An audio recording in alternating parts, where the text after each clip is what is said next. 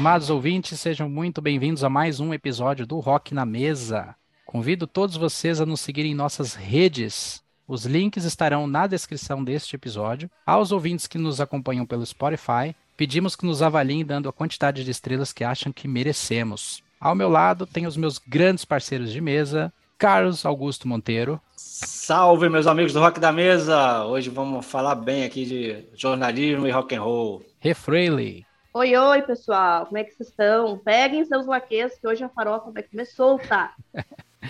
No episódio de hoje, temos a honra de contar com um dos mais respeitados e conhecidos críticos musicais de nosso país. Ricardo Batalha, redator-chefe da revista Road Crew, editor do Panorama Audiovisual e assessor da ASA Press. Falei certo, Ricardo? Esse último? Falou certinho, oh, falou certinho. Tudo bem aí? Prazer em participar com vocês. Mesa redonda ou quadrada ou retangular, do jeito que quiserem. Estou aqui para falar do que vocês quiserem, que é um, sempre um prazer. O prazer é todo nosso. A mesa é de bar mesmo.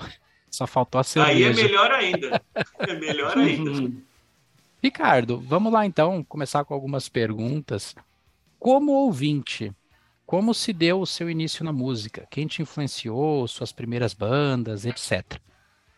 Eu, de música foi desde quando eu nasci, né? Assim, música em geral, mas de metal não teve tanta coisa de influência, não. Foi de escutar, assim, o disco do Black Sabbath, volume 4, que estava lá em casa, lá que meu pai tinha sido advogado da EMI Odeon, e aí eu escutava tudo que chegava em casa. Antes de ouvir o Black Sabbath volume 4, em 79 eu ouvia black music, disco music, coisa de anos 70, né? Chic, Earth, Wind and Fire, essas coisas. Rock and roll era coisa da minha mãe, que era Little Richard, Bill Haley, Elvis. Ela gostava dessa do rock and roll anos 50, né? Mas aí depois que eu vi o Black Sabbath volume 4 aí acabou. Então foi meu primeiro contato com metal, só que aí mudou a vida, né? Depois desse dia acabou. E aí, os primeiros discos foi, por sorte, o escritório do meu pai era na rua José Bonifácio, a mesma rua que era o Destock Discos Antiga, o primeiro hum. endereço da Woodstock. E aí, o funcionário do escritório do meu pai, o João, ele gostava de rock, hard rock, metal, e aí me levou para o Woodstock e eu comprei os primeiros discos lá. Aí comprei Judas, Aerosmith Rocks, comprei Judas Unleashed in the East, UFO Obsession, Kiss Dynasty, é, uhum. e o, eu comprei uns do Kiss, assim, esses foram os primeiros, né? Depois, um, aí tudo que o Valcir Chalas indicava, eu ouvia, e, e aí o João Carlos indicava, aí o pessoal da escola, aí foi Scorpions, é, Black Sabbath, mais outros discos, tudo, tudo. Era 79 para 80, então eu, tudo que foi dessa época que foi saindo, eu fui fui consumindo e montando o meu gosto, que ficou entre o metal tradicional, e o hard mais de velho, anos 70, e o que ia chegar pela frente. Uhum. O volume 4 também Legal. foi o meu primeiro. É, primeiro eu tenho do Vitão também, Vitão Bones, tem várias pessoas que o volume 4 foi o primeiro também. Uhum. Vários que eu conheço. Ainda bem, né? Ah, é o que eu digo, fica, fica é uma memória afetiva fortíssima, né? O Black Sabbath lançou Foi. tanta coisa depois disso. Eu, eu confesso que eu gosto, eu tenho uma fixação pela fase Dio, mas nada consegue me bater o volume 4, cara.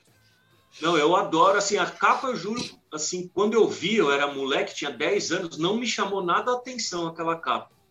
Tinha disco até de, de coletânea de discoteca que a capa era mais legal do que a, do, a silhueta laranja do Ozzy. Mas eu coloquei, quando coloquei, mudou o mundo. Falei, meu, o que, que é isso? Eu não sabia nem classificar. Aí depois até eu lembro que eu perguntei para minha mãe, isso aqui não é rock and roll, assim, do tipo que você gosta? Ela, não, isso não tem nada a ver. Mas assim, é eu pulei bom. o. Tipo assim, aquela fase que todo mundo fala, ah, Beatles, Rolling Stones, meu, eu pulei do Elvis pro Black Sabbath. Eu não tive essa fase. Show. E. É... Vamos lá, Carlos. É, inclusive essa sua paixão pela música foi que te levou a trabalhar na área, né? E como é que começou assim a sua trajetória profissional é, relacionada à música, né? O que, que te incentivou? Como é que você começou? É, foi vontade mesmo, porque antes de, de road crew, de qualquer coisa, eu fazia fanzine, é, datilografado, com o Caio e o Conrado Tabuso, que jogavam basquete no time do meu irmão, eu também sempre joguei basquete, né? E sempre tinha roqueira no meio do basquete. Esporte em geral, né? E assim, eu lembro que quando eu era bem moleque também, tinha uns 13 anos, eu fui numa gráfica que estava passando, ia falir, né? Ia pedir concordato, hoje é recuperação judicial. E o dono falou assim: é, moleque, é, Batalhinha, né? Que meu pai era o doutor Batalha, eu sou Batalhinha. Aí eu, Batalhinha, você vai querer fazer o quê quando você ficar mais velho? Eu falei: é, vou querer ter uma revista de rock. Aí ele me deu um, um boneco assim, né? Um mapinha lá que era gráfica, ele tinha tudo aquilo, ó, desenha aí. Eu desenhei assim, bem de criança, fiz expediente e a capa era Black Sabbath. Eu tinha 13 anos. Aí eu falei, bom, esse sonho deu, né? Tava vendo uma entrevista sua que você disse que no início ali você também fazia muito vídeo de bandas ao vivo, né? Tu filmava, tu ia nos ah, shows e fazia sim. vídeo. Foi o que me deu entrada no metal nacional brasileiro, né? Porque assim, ninguém, eu via que ninguém tinha câmera para registrar lá os shows. Aí, numa dessas do meu pai conseguir porque às vezes quando vai pedir, sei lá, concordado ou recuperação de o cara está pedindo isso porque não tem dinheiro para pagar, na verdade. Não tem dinheiro para pagar funcionário, imposto tal. Aí o cara falou: eu tenho uma câmera. O meu pai, é, aceita como parte de pagamento? Meu pai, aceito. Ninguém tem isso, é novidade. Era aquela VHS que colocava a fita dentro, então você já saía, já podia assistir na hora. Aí eu, meu, do nada eu peguei e liguei no primeiro show que eu filmei foi A Chave do Sol, no Teatro TBC, em 86. Depois eu filmei o Centúrias, no Teatro Mambembe. Só que eu não conhecia ninguém. Eu ligava no teatro, eu queria falar, eu chamava, queria falar com o Paulão Tomás, que era o baterista do Centúrias. Oh, aqui é o Paulão, demorou pra caramba. Quem que é? Não, é o Batalha, eu vou filmar o show. Aí ele falou: Ô, tudo bem aí? Não tô sabendo de filmagem nenhuma. Aí eu explicava porque, tipo assim, não tava nada combinado, eu ia na cara dura mesmo, né? só que aí começou a filmar show, ninguém tinha isso, eu comecei. Aí é por isso que eu conheço todo mundo de banda é, nacional, né? Até de outros estados, tudo que vieram tocar em São Paulo, e eu conheci por causa das filmagens, até o Sepultura na turnê do Esquizofrenia, eu filmei, 87. Então eu conheci a gente Taurus, Azul Limão do Rio, tudo dorsal atlântica, não precisava ser só de São Paulo. Quem vinha para cá eu filmava. Algumas eu peguei legal, até internacional. Eu filmei também. Nasty Savage, teve várias coisas assim. E outras que eu filmei bastante. Viper, Corsos. Então, assim, muito Ratos de Porão. O legal de tudo isso é que teve vários documentários de banda e até da Woodstock, da Rock Brigade, é, Brasil Heavy Metal, que tem muita filmagem minha no, nos documentários do Angra, no Angra, no show da Tocha do Viper, lá bem falado, o documentário do maestro do rock do André Matos, a filmagem é minha, já tinha saído no do Viper. Então é legal, legal. esses anos todos valeram para alguma coisa que tem essas filmagens. Show de bola. E falando no, no André Matos, como é que tu chega no Angra, determinado momento da sua vida em que tu, tu, tu acaba sendo hold de bateria, né?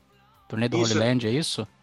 Aí é aquele, é, é que uma coisa leva a outra. Eu já conhecia o, o André desde essa época de filmar show, né? Conhecia todo mundo do Viper e do Angra. Eu tinha estudado bateria com o Confessori no Colégio Objetivo da Luiz Góes. Eu tinha estudado bateria, não, eu tinha estudado no colegial com ele. Só que aí o Cláudio Vicentim, que era um dos donos da Road Crew, idealizador junto com Ayrton Diniz, com com outras pessoas, né? O Rodney Cristófaro lá no comecinho, o Selmo, é outra composição, a Hold Crew. Ele era hold do Confessório, só que ele ia parar de ser hold. Aí um dia no manifesto, o Confessório, pô, vou ter que arrumar outro hold. Aí o Cláudio falou, ó, o Batalha faz, ele toca a bateria e já trabalhou. Ah, tira de letra, né? Falei, tiro, lógico. Lógico que não, mas depois eu tirei. Não é, era, é mais, bem mais assim, de primeira você já pegar o, o Angra e o Confessório, é. bateria cheia de coisa do Holy Land, é, não é ser hold uma bateria comum num, num, num, showzinho, é outra coisa, já entra no é. profissional direto, né? E pegaste é. uma fase no, no Angra que a banda estava numa ascensão enorme. É absurdo. Para mim foi a, a melhor fase, né? E assim, o Angra era estourado no Japão, na França. E aquele disco lá, um dos melhores discos da história do metal brasileiro, não tem como.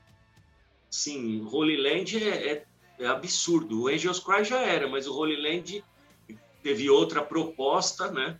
É, musical, então assim, eu via aulas todo dia. Além de trabalhar com eles, tudo, você fazer turnês no exterior, assim, você tinha aula de, de boa música todo dia. E eles sempre querendo ser mais profissionais tal. É, eu achei que decaiu depois, né? Mas decaiu assim, o, o Angels Cry Holy Land, aí depois Fireworks não exprime o que era o Angra, assim, podia ter sido maior, assim. Mas tudo bem, a época que eu fui hold foi animal, os shows eram um melhor que o outro o material promocional da época que eles lançaram, lançaram uma lata, vinha é, um, um, CD, um mapa. Era é. uma coisa absurda de profissional para época. Até no exterior tinha também os, várias coisas que saíam na Europa, no Japão. Então, assim, eles já estavam com o esquema profissional. Então, tinha as gravadoras, tudo. Era, meu, era muito bom e, e tendia a evoluir ainda mais, né? Sim. É uma pena que eu não gosto do Fireworks. Tem a Lisbon tal, mas, meu, não gosto da gravação. Hum, aquele disco não pega bem para mim. Eu não gostei.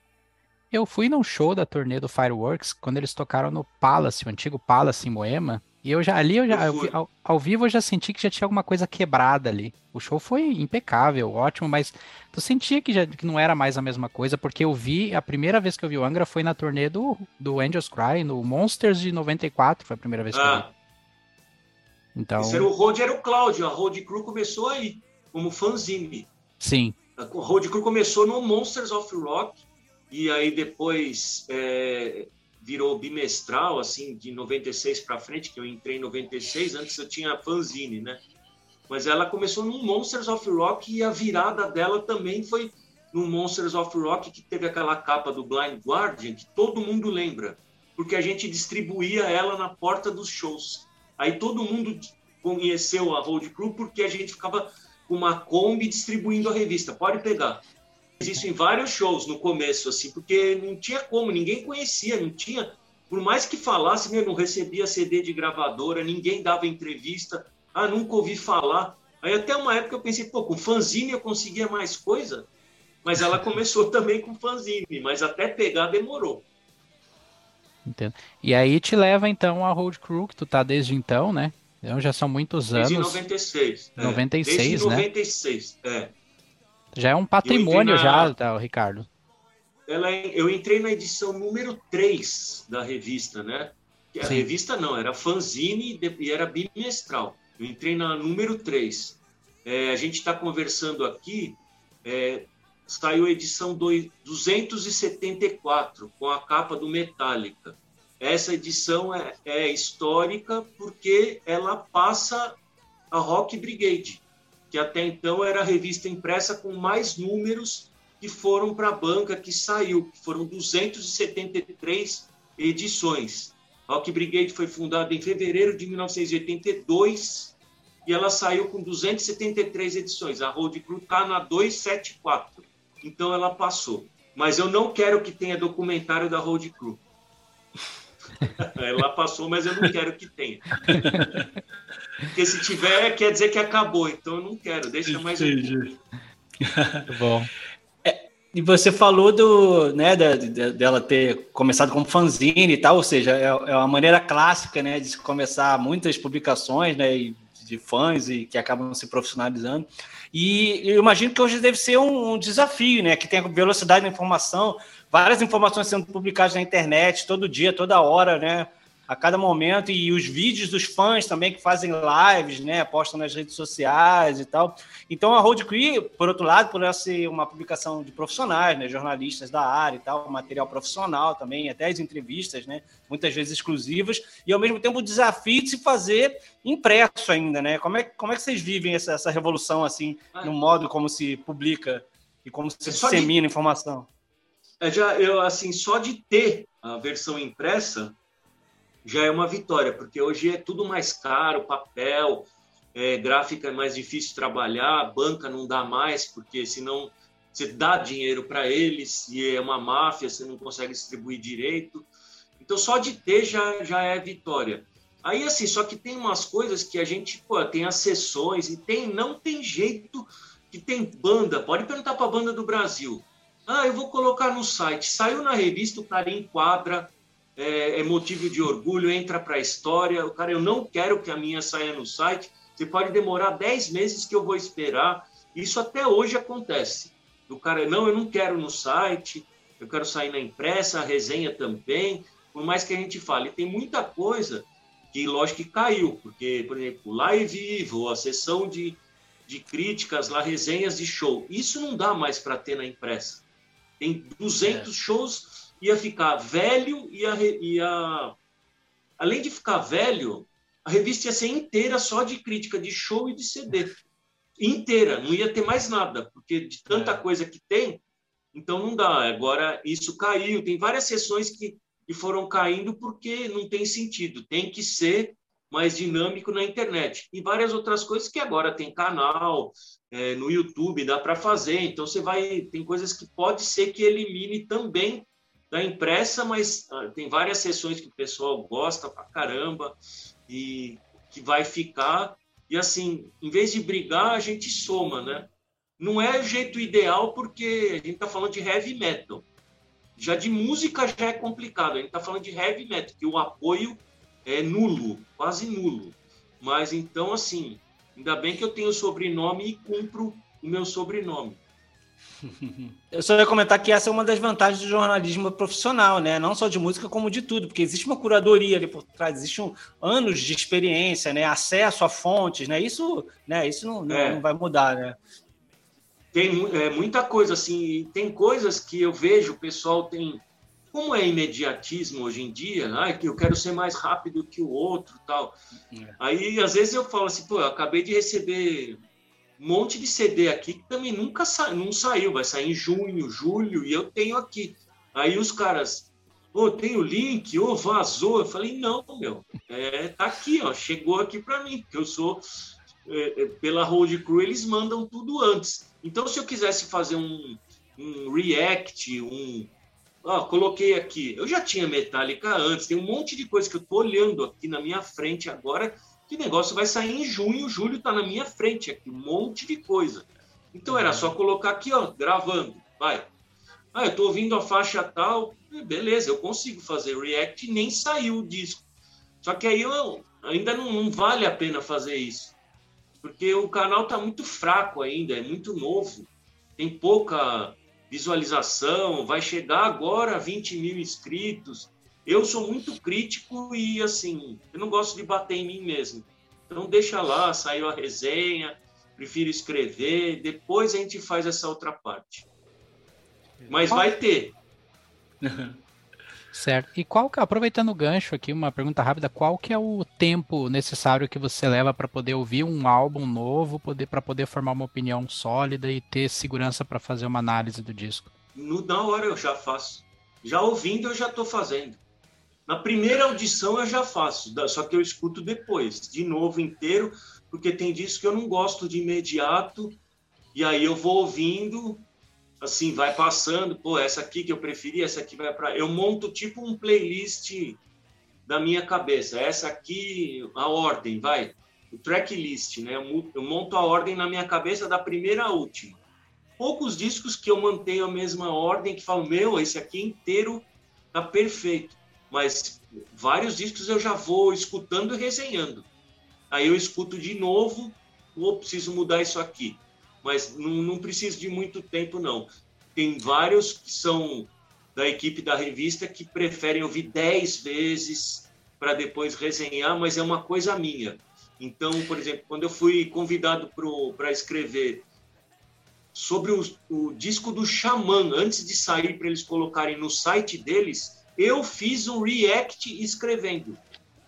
Eu fiz um react como se fosse de vídeo, escrevendo na hora, salvei, revisei e mandei para eles. Olha, é isso aqui. Então eu consigo fazer na hora, ouvindo e fazendo. E, e é o que, que você atribui isso? É que você já tem todas as referências na cabeça, assim? É por isso. Muito, já ouviu muita coisa, já conhece muita coisa. É, e às vezes assim, é. já só de ver o nome da banda tal já vai aparecendo o texto na cabeça e aí eu vou completando e aí tem o release também que a a banda ou a gravadora manda explicando as músicas, ficha técnica, isso eu incorporo, é. mas aí eu, eu não sei explicar, mas eu acho, eu acho. É a experiência de tanto fazer isso durante tanto, muito tempo, porque tem gente que uhum. trava uhum. e isso acontece, negócio de travar. Ó, tem dia que você pode mandar resenha de banda que eu adoro que não vai sair, não. E tem dia que sai 10, 12, eu faço, blá, blá, blá, acabou. É dia que tá bom para que nem o meu, eu tenho mão treinada, que nem o Oscar, jogador de basquete, ex-jogador, né? Jogador falava: eu não sou mão santa, eu sou mão treinada. Eu sou mão treinada, mas tem dias que tem bloqueio. E aí você não consegue escrever nada, nem mandar do RET, para mim não vai sair, não. E, Batalha, atualmente a gente tem muito, muitos canais no YouTube, podcasts em diversas plataformas, muitos como esse aqui, de forma amadora, tentam disseminar conteúdo relacionado à música. E sendo um profissional da área durante todos esses anos, como você enxerga essa oferta de conteúdo nas redes atualmente? Agrega? Agrega muito, eu adoro isso daí. Quanto mais, melhor. Porque de todas as áreas você, a gente vê por aí, tem muita coisa, e assim, não, é, não são todos que são iguais. É, pode falar, eu posso fazer, bater papo com outros, não vai ser igual a conversa nunca. Então é a mesma coisa para mim que eu estou ouvindo rádio. Eu sou ouvinte de rádio, cada dia é uma coisa. Se eu estou ouvindo um podcast, outro dia é outra coisa, é outro assunto. Nunca é igual. Se é igual, o cara está fazendo errado. Ou então ele é chato. Ele tem que rever o conceito dele. Mas, assim, nunca é igual. Você pode ficar ouvindo, eu fico vendo direto coisa, sou ouvinte de rádio, e o podcast eu tiro como se fosse um rádio que eu selecionei para ouvir aquele pedaço, então eu faço o meu horário. É, é isso que eu acho. Então, eu acho que tem coisas que são melhores e outras que, que é um assunto, ah, tá, vai, vai. Você vê que assim, ah, Metallica ou Megadeth? Meu Deus, sabe aquilo? Tá bom, você tá fazendo isso para o cara clicar, para ter é, polêmica, não sei o que, isso aí um pouco me irrita um pouco às vezes, né?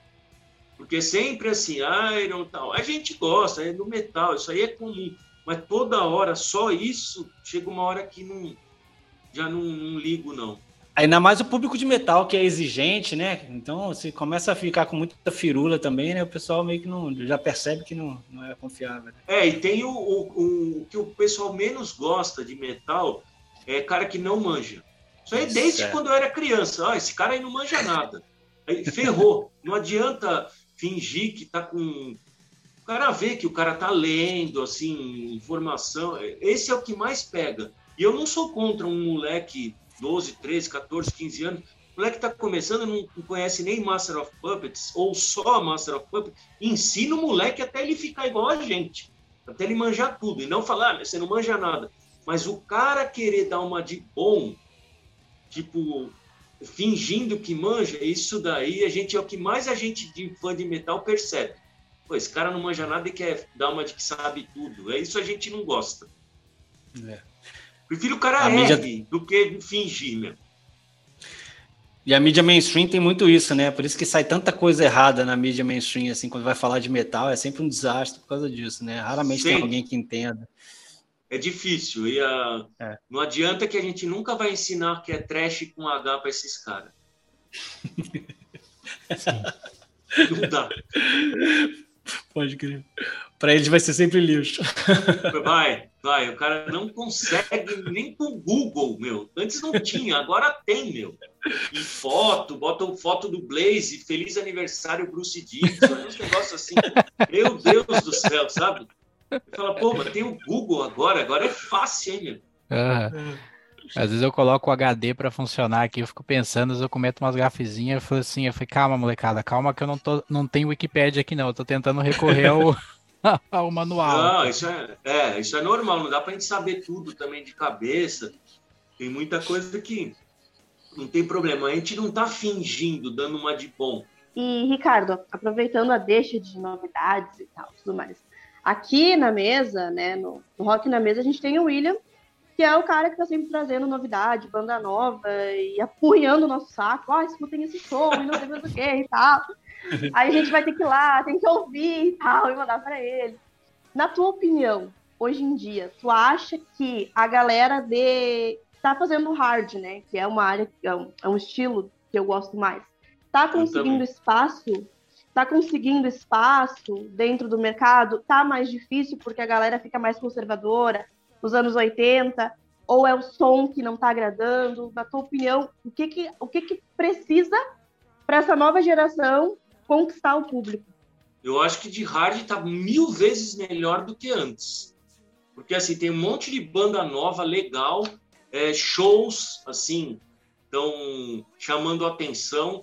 E, pelo menos aqui em São Paulo, tem... No Brasil inteiro está rolando banda de hard nova, que no Brasil inteiro isso, coisa que tempos atrás não tinha. Só que, assim, o que está acontecendo?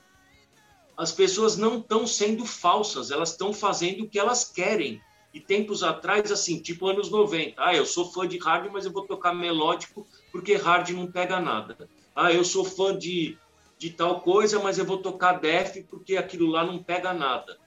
E depois, ah, eu vou tocar tipo Nightwish porque hard não pega nada. Isso daí rolou muito tempo. Ah, meu som é tipo Pantera, ah, é tipo Soilwork in Flames, mas eu prefiro preferia ter feito um som tipo Slayer. Agora acabou, cada um faz o que gosta. Então a gente vê banda de hard surgindo no Brasil inteiro e assim tem eventos exclusivos de hard. O hard está sempre entrando agora em, em, grandes festivais sem nenhum problema. Tipo, entra a banda de hard em qualquer tipo de festival, seja banda nova ou consagrada. E aí tem os eventos é, específicos. Mas a gente até foi aí no, no Summer Breeze, shows mais bem falados, Hit, é, Skid Row, Vixen. Meu, isso daí é, já prova assim. E todo mundo, muita gente que nem conhecia o, o Hit, nossa, essa banda é boa, hein, tal. E aí o Eric Gromwald, que era do Hit, no Skid Row, pô, esse moleque é bom. Eu cheguei a ver ele como Hit no Monsters of Rock Cruise em 2020, já era fenomenal. E agora com o Skid Row confirmou, né? Então, assim, acho que está é, numa é, eu... fase excelente. Eu, não, eu ia dizer que eu te acompanhei no, no podcast do Summer Breeze com o Bruno Suter e, e eu peguei os teus, os teus comentários referente até mesmo sobre o, o Skid, né? Porque tem, tipo, eu, há um tempo atrás, eu, eu torci o nariz com o novo vocalista da banda.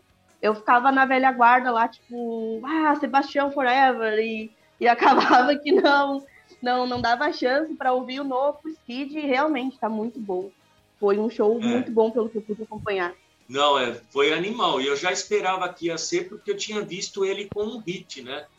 Então, assim, eu acho que está acontecendo isso com várias coisas. Com banda antiga, tem muita banda nova boa. Pô, você pega a música nova do Extreme, é animal.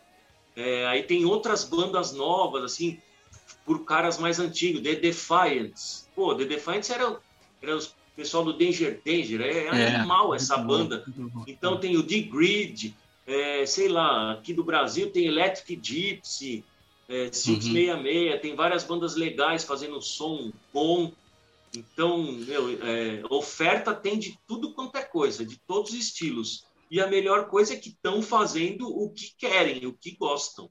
É. Assim, ninguém está fazendo outro estilo, ah, estou fazendo rádio porque pega. Não, está fazendo o que é. você quer, que você gosta. E aí fica mais honesto e mais legal. Aí quem ganha é quem compõe melhor porque música boa hoje, tendo audiovisual, banda que não tem vídeo, esquece. Não vai rolar. E hoje em dia tem que ter vídeo, tem que estar no streaming, tem que ter tudo. Aí a chance é maior. E a gente que é fã de hard, que a gente aguentou aquela secura, aquela época difícil ali, né? Da segunda metade dos anos 90 até o início Nossa. de 2000 e pouco. A gente que aguentou firme agora, a gente está relaxando, né? Com essa... Não, agora. Agora é, é, é, tanto as bandas dos anos 80, as mais antigas, como coisa nova é. aparecendo e legal, é. não é zoado, é. coisa zoada. Tem muita coisa de, sei lá, de hard, aor, melodic rock, ou sleaze, tá cheio de coisa legal aí. O hard and heavy também tem coisa boa. Eu vejo banda e outra de vários países aí. Não é só tipo americano, tal, nem o europeu, Sim. tem tudo quanto é lugar. Naquela edição especial da... do. Ah. Fala, pode falar, pode falar. Não, o pessoal só fala da Suécia, mas tem muito lugar com hard aí, é. não é só Suécia, é. não. E o, e o Sleaze e o Hard, eles estão conversando super bem, na minha opinião. Para algumas bandas, está funcionando muito bem esse essa misturinha e tal. Fica bem. soa bem e é diferente, né? do que a gente pegar um disco dos anos 80 lá, que é aquela coisa crua, bem é. um pouco menos trabalhado do que agora.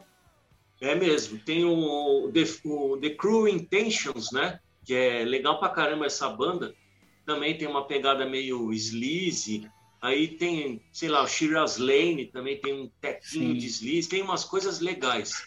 Eu gosto pra caramba. E tem umas que já ficaram, retornaram à ativa, que era dos anos 80 e ninguém lembra. Tipo Roxane, tipo Rate da Inglaterra, puta, meu, cada coisa legal. E tem uma que eu tenho um nome ridículo, mas é legal, John Diva and the Rockets of, é um nome ridículo, mas é boa pra caramba a banda. Eu não gosto do nome não.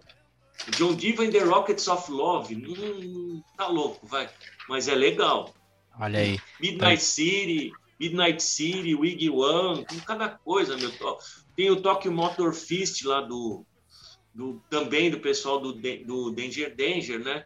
Work of Art, tem cada coisa, o Wet, Strike Nine, Mecha. Nestor. É, esse também. Ele tocou no, no Cruise esse ano. O Nestor só é ruim do São Paulo, esse aí é bom. é. E, ah, eu conheci muita banda, eu conheci muita banda sleaze dessas que você está falando, novas, graças a essa edição do Road Crew, cara. Fui atrás ah, de é. muita coisa, muita coisa boa. E eu gosto bem dessa vertente sleaze, bem, bem espalhafatosa e maluca. Me corrijam se eu pronunciar errado o nome da banda, por favor, porque né, meu inglês é horrível. Mas tem a Crash, Crash Diet. Crash Diet. É Crash Diet. Crash Diet. É uma banda que eu curto bastante. Eu gosto dos dois primeiros do Crash Diet. Eu assisti ao é. vivo, é, com o vocal que até tá no Reckless Love agora, que acabou de tocar aqui em São Paulo. Uhum. E o Crash Diet foi animal também ao vivo. É, essas bandas mandam muito bem ao vivo. Tem que manter a tradição, porque hard, se o show é sem graça, hum, não pega. É. é, assim, isso no geral até, mas tem bandas que são mais obscuras, tudo bem, o cara é separadão, o conceito da banda, ou um prog metal, não precisa ficar correndo no, no, palco, mas um hard paradão já não vai pegar bem, né? Essa edição que você falou da Road Crew é a 216, é a edição uhum. que eu mais gosto. A edição que eu mais gosto é essa, a dos Bateras, que é 200, aí tem a do Trash da Bay Area também, que é um, um especial uhum. que eu gosto pra caramba, que é a 136, Todas essas daí, a edição anteriores, tudo também encontra para vender pelo site, né? Só entrar uhum. lá, tem a Road Shop, lá você pede em casa, o pessoal reclama que não está achando na banca, mas assim, é a mesma coisa que você pedir um pedir um, uma roupa, sei lá, uma comida, pede tudo em casa hoje, o cara só não quer pedir a revista, mas reclama, ô oh, batalha, e tudo sou eu, a reclamação é comigo. Então, é, a culpa é minha, tudo sou eu. É. Mas assim, é só pedir, né? Entrar lá no, no site, tem várias formas, dá para pedir números anteriores e aqui tá na. Que nem agora, que é a do Metallica, que é essa que eu falei que, que virou histórica e teve gente que pediu para a gente falar isso tal, que é a 274 que eu falei, porque passou a Rock Brigade, que tinha que ter uma matéria sobre isso. Eu não fiz nada disso. Nem na carta do editor, não fiz nada, não falei nada. Porque assim, é legal tal, comemorar, mas você dá uma, uma forçada na própria revista falando isso. Meu, eu tenho aqui a Rock Brigade número 1 um, datilografada, então faz parte da minha formação. É, li todas, então assim, ainda bem que passou, legal pra caramba que não acabou antes. É, é legal, a gente talvez faça um vídeo falando disso tal, mas eu não vou ficar dando uma de bom tal é, coisas da vida, isso aí. É uma marca, mas não é a uhum. marca. É uma marca. É legal pra caramba, mas é uma marca. E falando em reclamação de, de pessoas, de leitores, ouvintes, no YouTube o, a Road Crew tá com um conteúdo bem bacana. Eu tenho acompanhado ali as listas, álbuns ranqueados. E eles recebem muito hate da internet. O pessoal que vê essas listas não acaba não entrando em contato. Não, assim, o que tem mais para mim, é o, o, recorde, sei lá, olímpico é de pedido. O cara pede uma banda e pede outra, é, é pedido. Parece que eu. Aí até falei num vídeo, nem sei se é esse que vai sair. Um vídeo aí eu falei assim, pô, mas eu. Eu não tô nem aí se eu morrer, mas eu não vou morrer agora. Você me pedir tudo. Eu faço de uma coisa, você pede outra. Eu faço uma coisa, pede outra. E eu não, também não tô 24 horas no ar gravando vídeo, porque se eu fizer isso, eu não escrevo mais. Eu prefiro escrever, falar, nem tô falando com vocês, é, do que ficar o tempo inteiro no vídeo. O vídeo ainda tem edição, tem outras coisas. Não é live eterna. Mas eu poderia ficar no vídeo falando tudo que o cara quis, quiser, mas aí eu não faço mais nada, né? Então, assim, o que mais tem, tem os caras chato, hater, isso aí tem em tudo quanto é lugar, mas não é exagerado, não. Não é tão exagerado. E é cara que, meu, se tem uma opinião diferente, o cara vai falar, assim, sei lá, tudo que envolve paixão, tipo futebol ou esportes em geral, futebol, vai, metal, esse tipo de coisa, qualquer coisinha, meu, é, falou diferente do que o cara pensa, vai ter treta. E tem cara que é chato. O cara é chato no sendo hater na internet, ele vai ser chato se você estiver num show, ele é chato, no bar ele é chato, na pizzaria ele é chato, qualquer lugar, no jogo de futebol ele é o chato, então tem cara que é chato, vou fazer o quê? É. A, internet deu voz para essa galera também, né? Aí é um problema, né? Eu gosto, eu gosto do, do Luiz Tosi, ele fala, desceu o bambu no, no, disco. É, isso aí tem. Não, mas é o que eu, eu brinquei também, que eu falei assim, às vezes é muito mais fácil ser, meu, arregaçar do que ficar exaltando, falando certinho, não sei o quê. É mais fácil você, você tacar pedra né, no, no vidro. É muito mais fácil. Ou então inventar esses negócios de polêmica à toa, tal. Eu faço o que me mandam, meu. Ah, vamos fazer não sei o quê? Tá bom, eu faço. Eu só não faço, assim, coisas que eu não gosto mesmo. Tipo, eu adoro hard, né? A Renata sabe, todo mundo sabe. Eu não gosto de White Lion, não gosto do Mr. Big e nunca fui fã do. Guns. Então, se tiver batalha de álbuns desses discos, eu não vou participar. Ranking Crew do Mr. Big, eu não vou participar. Porque eu vou ficar lá para quê? Para ficar descendo a bota? Não, não gosto. Ah, isso é horrível. é legal, mas eu não gosto. Então eu não vou participar. De coisas que eu não gosto, eu tô fora. Participa outro. Até outros, assim, não é tudo eu que faço, né? Mas tem uns que eu gosto que fizeram e outros que eu não vou entrar porque eu não gosto. Poderia falar, é, eu poderia, mas eu não gosto, então não dá. Eu ia comentar bem brevemente que aqui no projeto a gente tem um episódio que é 20 bandas subestimadas, aonde a gente pegou uma, uma série de bandas, assim, que na minha opinião e do William, que foi a gente que gravou na época, né, William? A gente pegou bandas, assim, até mesmo muito bem conceituadas dentro do nicho, porém, assim, que não tem tanta visibilidade para os demais. Não é um Guns da vida, por exemplo, que é um hard, Sim. mas não é uma banda que abraça todo mundo.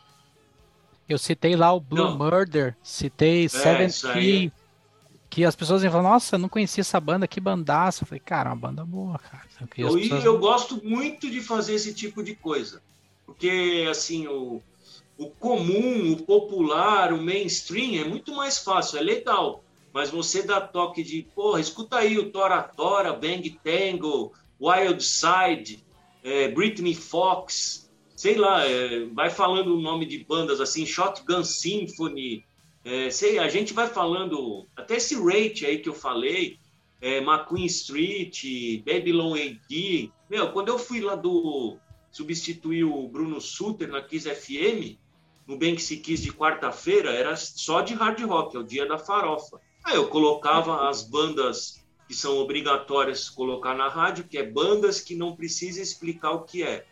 Era Aerosmith, Kiss, Guns N' Roses, é, bandas que não preciso explicar. Tocou ah, White Snake, Def Leppard, e eu sempre colocava uma ou outra é, desse, desse lado B, lado C, lado D, e uma delas, o, o locutor, o Babu, ele adorou, ele nunca tinha ouvido, era o Bang Tango. Aí uhum. eu toquei, ele, meu, ele ficou agitando no estúdio, ele, meu, essa banda é muito boa. Aí eu toquei, eu fiquei lá quase dois, dois meses e pouco. Eu toquei no último programa que eu fiz, eu toquei de novo, especialmente para ele. Então, assim, se eu conseguir passar e muita gente que escutava, nossa, isso nunca tocou na rádio na história e não sei o quê. E é assim, é, é na hora. O, a resposta é na hora. Você via lá no, no WhatsApp da rádio o cara respondendo na hora ali. Aí eu, pô, os caras estão gostando, meu, gostaram muito tal. Então, assim, você está vendo a resposta e conseguir é, conquistar um locutor experiente que nunca tinha ouvido e adorou. Então, é, esse papel é muito mais fácil do que botar It's always easy, Guns N' Roses. É muito mais fácil. Assim, é mais complicado, mas dá mais prazer, sabe? Sim. O outro todo mundo já ouviu, minha avó já ouviu, tá, beleza. Mas você colocar uma banda que ninguém nunca ouviu e, e ter uma resposta de todo mundo adorando, meu, isso é trabalho que eu gosto. Show. É. É, você comentou, né, que começou fazendo vídeos dos shows, né, com aquela câmera que Foi. você tinha, mas ao mesmo tempo você a partir daí começou a fazer mais jornalismo musical mesmo, né? E quando você começou a frequentar grandes festivais pelo Brasil, pelo mundo, cobrindo shows, vendo os bastidores, esse lado profissional tirou um pouco assim aquela coisa do feeling do fã da música, que vê o show de forma mais apaixonada, ou você consegue equilibrar bem isso? Tem show que não que é, é, fica parecendo uma múmia mesmo. Mas aí com o tempo você vai, balan vai balanceando. É lógico que nunca tem como você virar um, um, sei lá, perder a emoção de ver show. Então, assim, em festival tem aqueles que tá. Antigamente tinha que ver tudo do que você gosta até o que você não gosta para escrever. E agora você divide um pouco. Então tem show que eu não, não vou como para resenhar, eu quero ver e tem show que eu consigo, não é. Putz, vai, resumindo, perde um pouco sim esse lado que eu, eu sinto, vai, entre. Sem zoar, às vezes eu sinto inveja do amigo meu que ele é só fã. Eu falo, eu queria ser isso assim um pouquinho, sabe? E não ter que pensar em nada do que eu estou pensando, é. que eu vou escrever, que eu tenho que fazer matéria, que não sei o quê. Às vezes acontece isso, mas se eu falar para ele, é capaz de eu apanhar. Ele vai falar, é. porra, você trabalha com isso e está com inveja de eu ser fã aqui, não sei o quê, porque às vezes eu vejo que o, o olho do cara vibra mais, não sei, meu. Eu estou é. vibrando por dentro, mas eu também estou sendo profissional. É. Isso acontece, vai com todo mundo. Até na hora de entrevistar, você fica mais, porra, você falou com tal cara, ah, falei, é normal. Isso aí acontece. acontece é com o tempo. No começo era diferente. E tem coisas que eu faço porque eu sou obrigado a fazer. Ó. Você foi escalado para fazer isso. Só que agora eu não sou escalado, eu que escalo todo mundo, né? Porque pela posição, então eu me escalo e escalo os outros. A gente é. conversa todo mundo, né? Mas as coisas, às vezes eu tenho que fazer um negócio, eu faço. É, ainda mais que quando a gente até conversou isso com o Daniel Dutra, quando você é um jornalista cobrindo um show, se acontecer algum problema, que seja, sei lá, uma briga, uma, caiu uma estrutura, você vai ter que relatar aquilo também, né? Você não pode simplesmente ignorar um fato né, no meio da coisa. Então aí é. vira trabalho mesmo. É porque você relata o que você viu no show. Exato, é, exato. Você está relatando. Se o som estava ruim, tem que falar, aconteceu.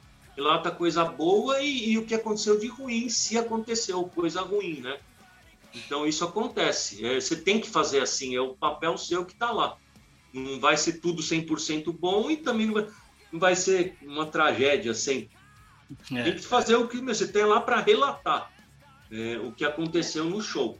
Não tem assim, ah, é a banda que eu mais gosto na vida. Meu, se foi ruim, foi ruim, acabou. É. Não tem essa.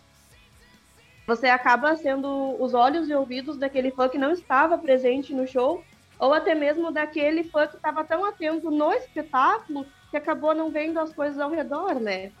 É, eu adoro colocar curiosidades também e deixar o cara mais por dentro, assim, pô, você falou o, o mais certo, é isso mesmo, porque o cara ele tem que ler e se sentir como se estiver dentro do show. Se eu tivesse com uma câmera falando fazendo uma reportagem depois é muito mais fácil, mas passar escrito é, não adianta se chegar uma banda tocou esse repertório, esse set list e o show foi em tal lugar. Meu, aí não dá, né? Não dá, tem que explicar melhor, passar curiosidade. Olha, essa música nunca tinha sido tocada, ou eles trocaram. Passar um monte de curiosidade. Eu acho legal fazer isso. Fazendo essa relação do fã e o profissional, pegando a área da entrevista, o trabalho de entrevistar. Quando você se depara com um entrevistado que você respeita muito, mas daqui a pouco o cara não estava no bom dia, foi, foi bem mala contigo, como é que você volta e ouve a música desse cara depois? Tu consegue desassociar isso na hora de, de pegar um CD de um cara que daqui a pouco não foi muito legal? Ah, eu? Consigo, não sei. Consigo, sim. É, tem, assim, tem eh, entrevistas que eu fiz que eu não gostei, mas assim, acho que na época eu era, pô, eu sou muito chato com coisa minha. Então eu falei, meu, não tava legal. Isso aí outro dia eu fui pegar para passar, não sei para quem. Eu sempre meti o pau no Creator, né, no Milha, aí essa entrevista fala mal, não sei o quê. Aí quando eu olhei, falei, nossa, meu, tá com 30 mil toques e eu falei que ele falou pouco. É, quer dizer que eu que era o chato. Ele não falou pouco nada.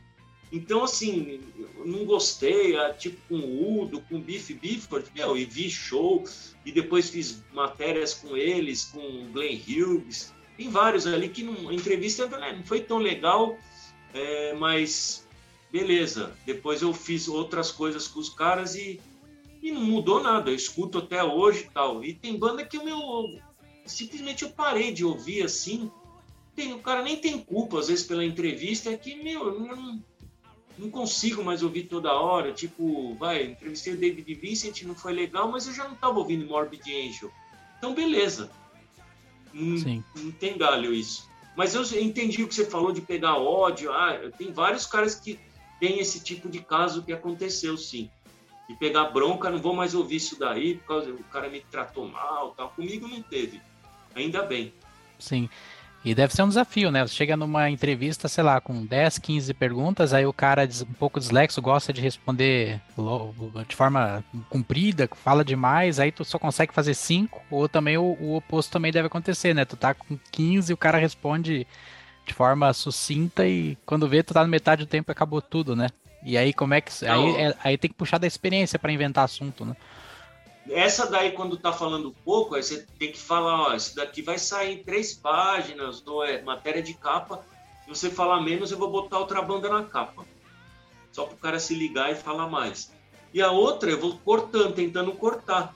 E se o cara fala, às vezes o cara fala muito, mas tinha dentro da resposta dele, tem duas perguntas que você ia fazer. Aí eu corto ali na hora de, de editar e faço a pergunta que eu ia fazer, ele respondeu do mesmo jeito Aí, em vez de eu deixar aquela parede de texto, assim, só da resposta do cara, eu vou cortando, editando.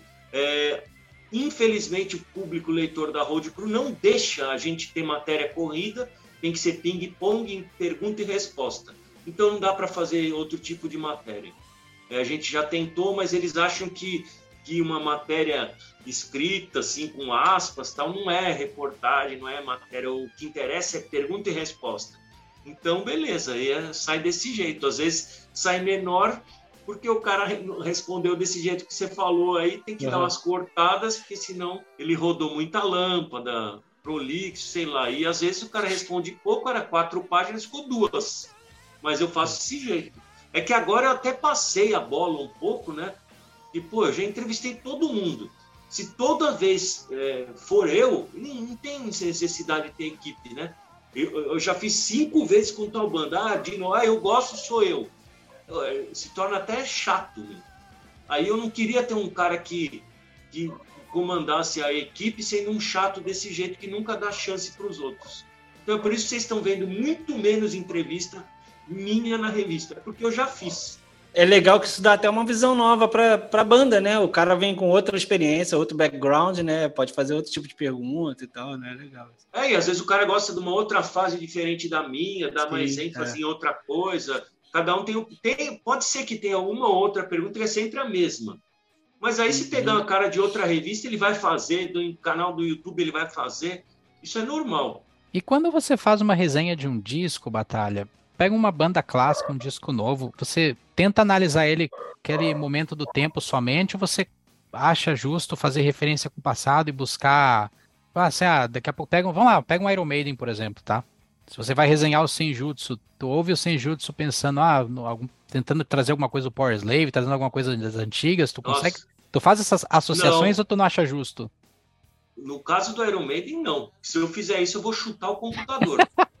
Eu vou ficar com uma raiva do caramba, falando, meu, vocês estão fazendo música tão grande, sem sentido, com 200 intros. Tudo bem que tá, desde o começo a banda fez isso.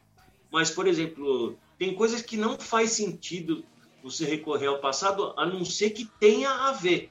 Ah, o riff tal me lembrou de tal coisa, essa, é, sei lá, essa base aqui, alguma coisa. Não adianta ficar também querendo comparar qualquer disco é, antigo de banda, tipo esse DC, o último que saiu. Achei fenomenal e não fiquei comparando com nada antigo deles.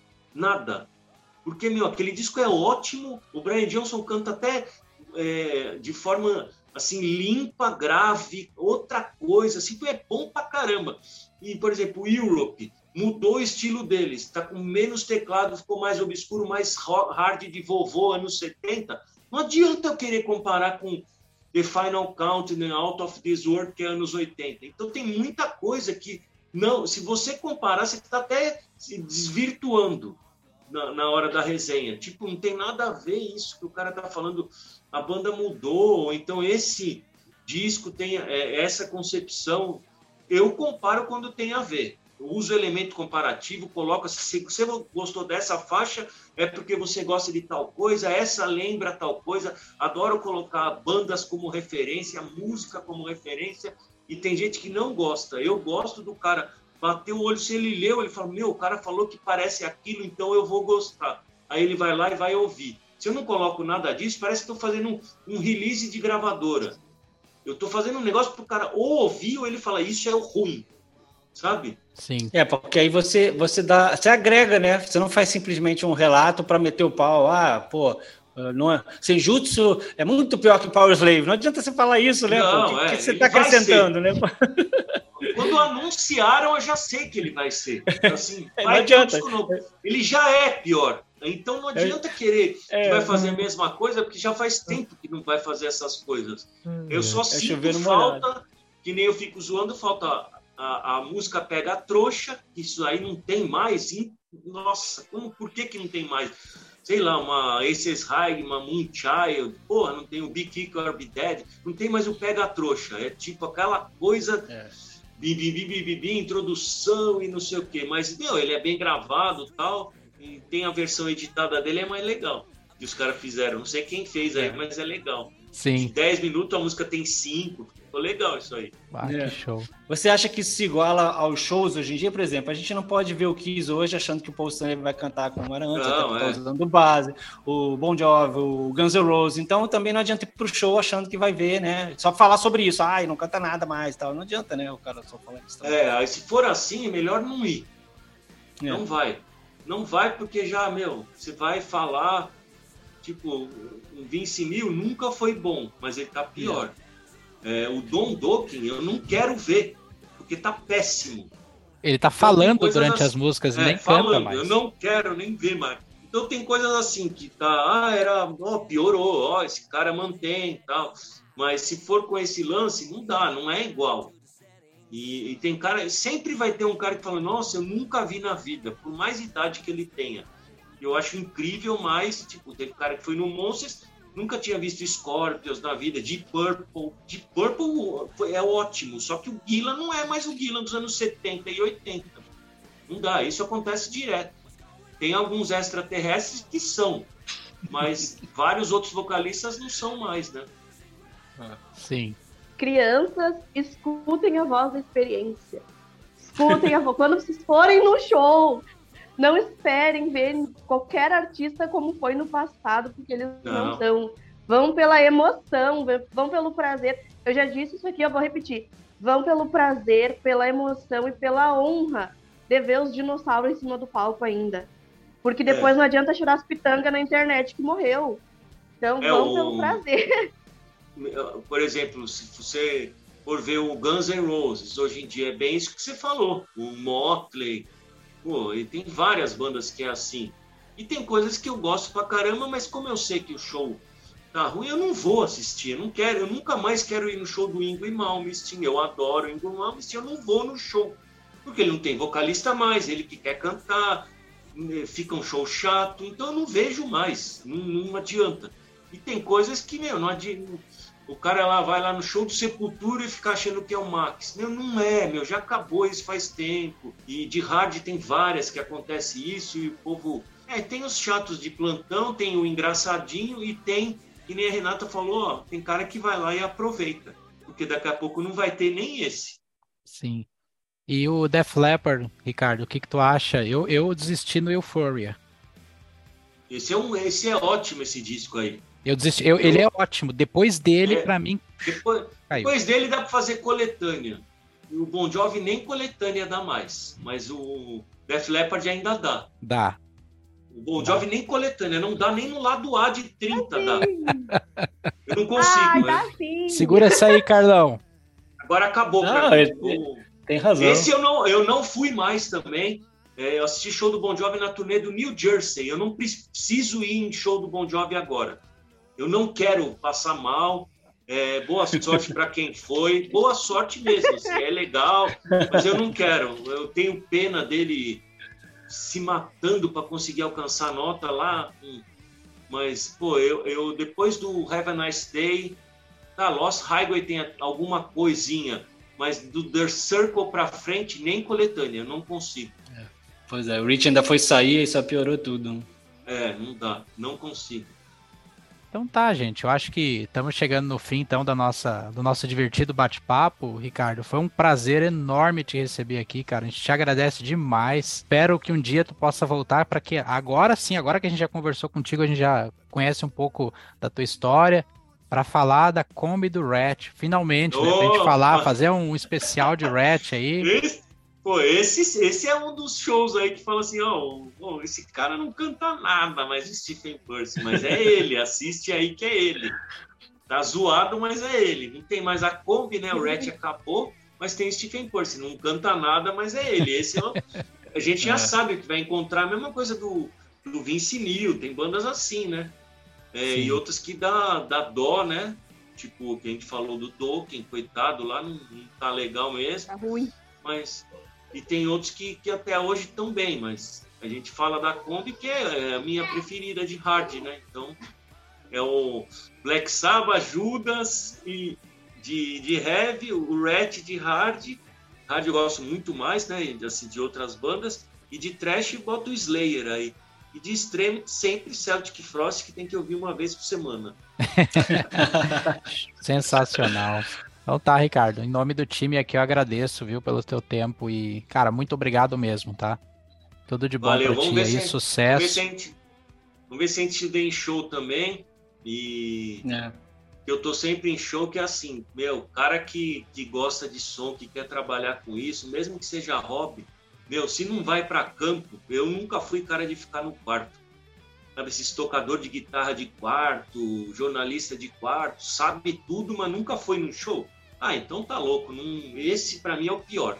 A gente tem que se encontrar aí na rua, no campo mesmo. É isso que vale. Show. E Blind Ear, por favor, no canal da Road Crew, cara. Torço muito para que isso aconteça um dia. Eu, eu, fiz um teste aí, mas não vai sair ainda, né?